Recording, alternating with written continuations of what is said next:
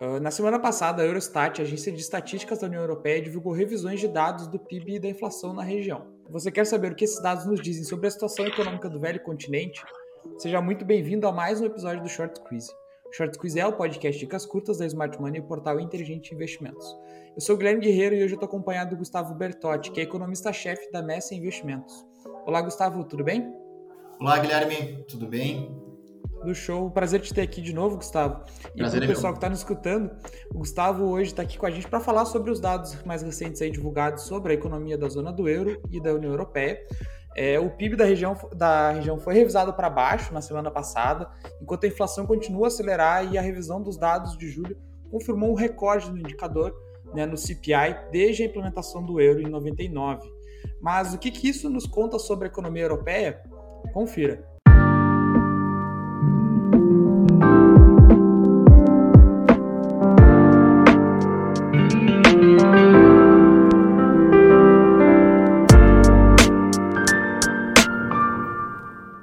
Começando pelo PIB da zona do euro no segundo trimestre de 2022, Gustavo, ele ficou em 0,6, segundo a revisão, né, 0,6% de crescimento. E apesar de abaixo do previsto, a região ainda não chegou a uma recessão técnica como os Estados Unidos. Mas o PMI que saiu hoje mostra que talvez a economia europeia esteja né, no caminho de uma contração. É, o que, que, a gente pode ler desses dados? Esses dados aí da, da, do PIB ainda positivos, eles são bons? O que, que a gente pode ver sobre eles? Bom, em parte é positivo. Né? Porém, eu, a minha opinião é que a, a zona do euro, ela, a partir do terceiro trimestre, ela começa a ter uma contração, né? uma desaceleração na sua economia, principalmente por essa inflação que a gente está vendo, acompanhando, disseminada, né? onde ela é motivada principalmente pelo alto custo, aí, pela dependência de energia e também pela desestruturação da cadeia de oferta. Né? Essa desestruturação ela vem desde o Covid e se potencializou agora com a guerra na Ucrânia e, e os lockdowns, principalmente a partir de março, né, na, na China, onde a China vem intensificando ainda essa política de Covid zero e isso vem né, afetando a oferta no mundo inteiro e também a demanda, né?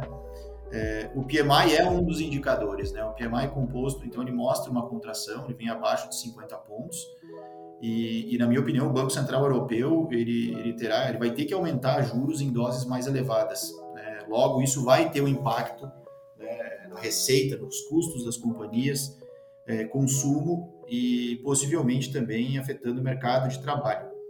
É, diria assim que eu estou bem menos otimista com a Europa devido à condução até então desse esse tom mais dovish da política monetária, ou seja, a, o Banco Central Europeu ele está sendo alvo de muitas críticas, principalmente por, pela Alemanha, enfim, por estar tá muito complacente com, com, a, com essa inflação que só vem é, a cada, cada mês ela vem aumentando. Né? Isso é uma preocupação muito grande.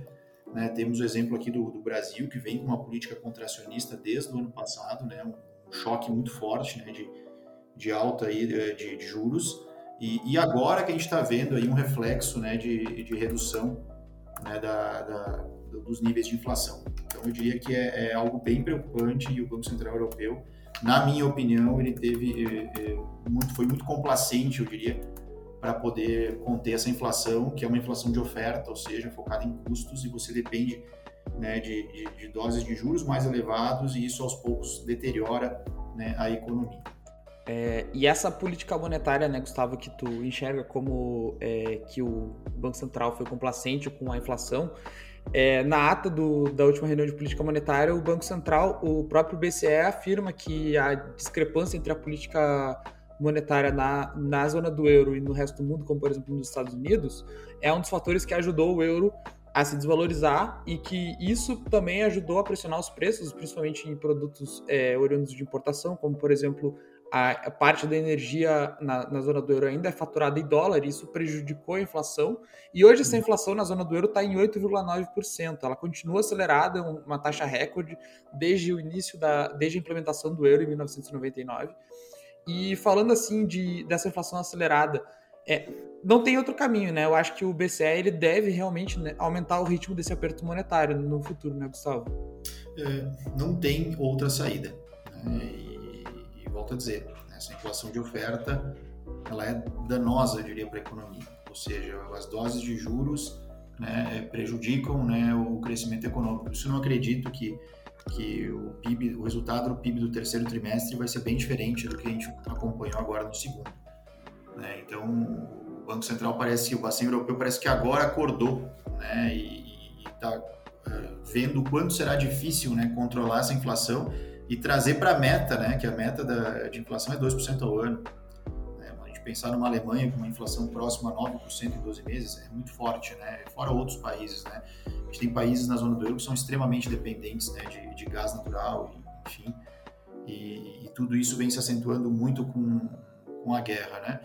Então eu acredito que não tem outra saída, né? Eu acredito que o, eu acho que as atas agora do, do, do Comitê de Política Monetária da Europa vão ser atas mais contundentes, com tom mais hawkish, aonde é, ainda nós temos uma guerra, né, que não temos nada resolvido ainda e, e sanções que continuam. Então, acredito que é, vai ser, vai ter que intensificar uma política contracionista é, e acredito que o remédio vai demorar um pouco para fazer efeito.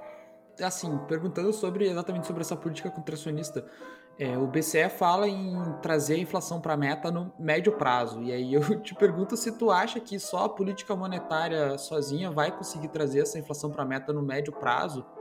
É porque na semana passada, depois de mais uma disparada dos preços de, de gás no mercado internacional, a Alemanha divulgou uma redução nos impostos para conter o avanço dos custos de energia. Né? E aí pode dar uma aliviada na inflação. A gente vê aqui, por exemplo, no, no Brasil, uma, uma aliviada na inflação com a questão dos combustíveis. É, tu acha que alguns países, como a Alemanha, por exemplo, devem continuar buscando soluções além da política monetária para tentar desacelerar a inflação? É, com certeza. Né? O problema da inflação é global. Né? Países que fizeram um dever de casa, e dou exemplo como o Brasil, hoje começam a ter né, uma desaceleração nos seus índices de preços e tudo mais. Então, isso é, é, é positivo. Enfim, mas a questão da Europa é extremamente delicada. Né? A política monetária é um dos mecanismos. Né? Volto a dizer que é, não é, é, é mais danoso para a economia, demora tempo a fazer efeito.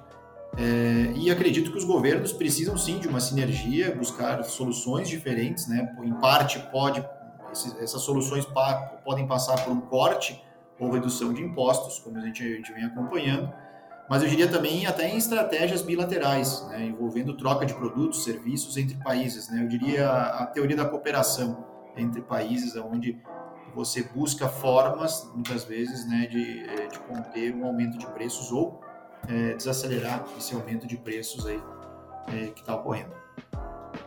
Excelente.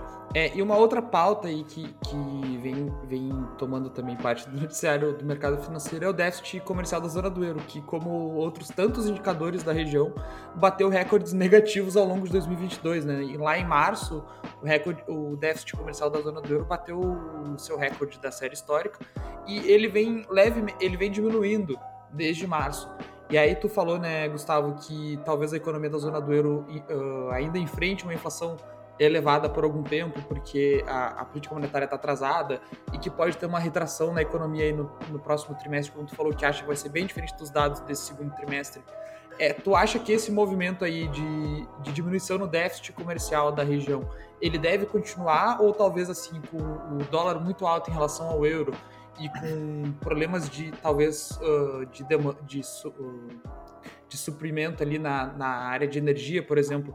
Tu acha que esses fatores podem levar a zona do euro de volta para uma curva ascendente na, no déficit comercial? Assim como o PIB do terceiro trimestre, que eu acredito que vai trazer impactos, né, principalmente de, de todo o semestre né, do que vem ocorrendo né, na, na, na zona do euro, eu acredito que o déficit comercial também pode bater novos recordes, né? principalmente agora, a partir do terceiro trimestre, com a importação de energia. Né? Se a gente for observar aí, é, o déficit acelerou, né? nós tivemos um déficit da balança comercial europeia que foi de 27,2 bilhões de euros em maio, ele acelerou para 30,8 bilhões né, de euros em junho. Ou seja, e, e ainda assim nós temos que considerar um ponto que eu acho crucial as novas sanções russas que ocorreram em julho e agora recentemente em agosto. Temos o exemplo agora em agosto, a, a sanção que nós tivemos aí com a estatal russa Gazprom, né, onde ela anunciou a manutenção dos gasodutos é, de uma forma não programada. Né, ou seja, os efeitos continuam, né, os bloqueios de comércio, de mercado continuam, e nós temos uma Europa que é extremamente dependente desse gás. Então, eu acredito que, em parte, esse déficit vem acelerando, agora de maio para junho, eu acredito que vai continuar, principalmente pela, por essa dependência né, na importação de energia, somada também, muitas vezes, alguma sanção, uma redução de oferta, que já ainda assim é restrita. E assim, a gente tá vendo ali no noticiário muitas vezes ondas de calor na Europa, eles estão tendo uh, ondas de calor realmente históricas lá.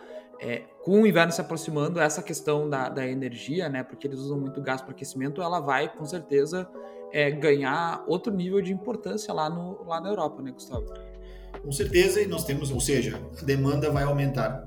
Né, e, e, nós temos algo, uma, uma crise geopolítica que, que não está nada, não está resolvida.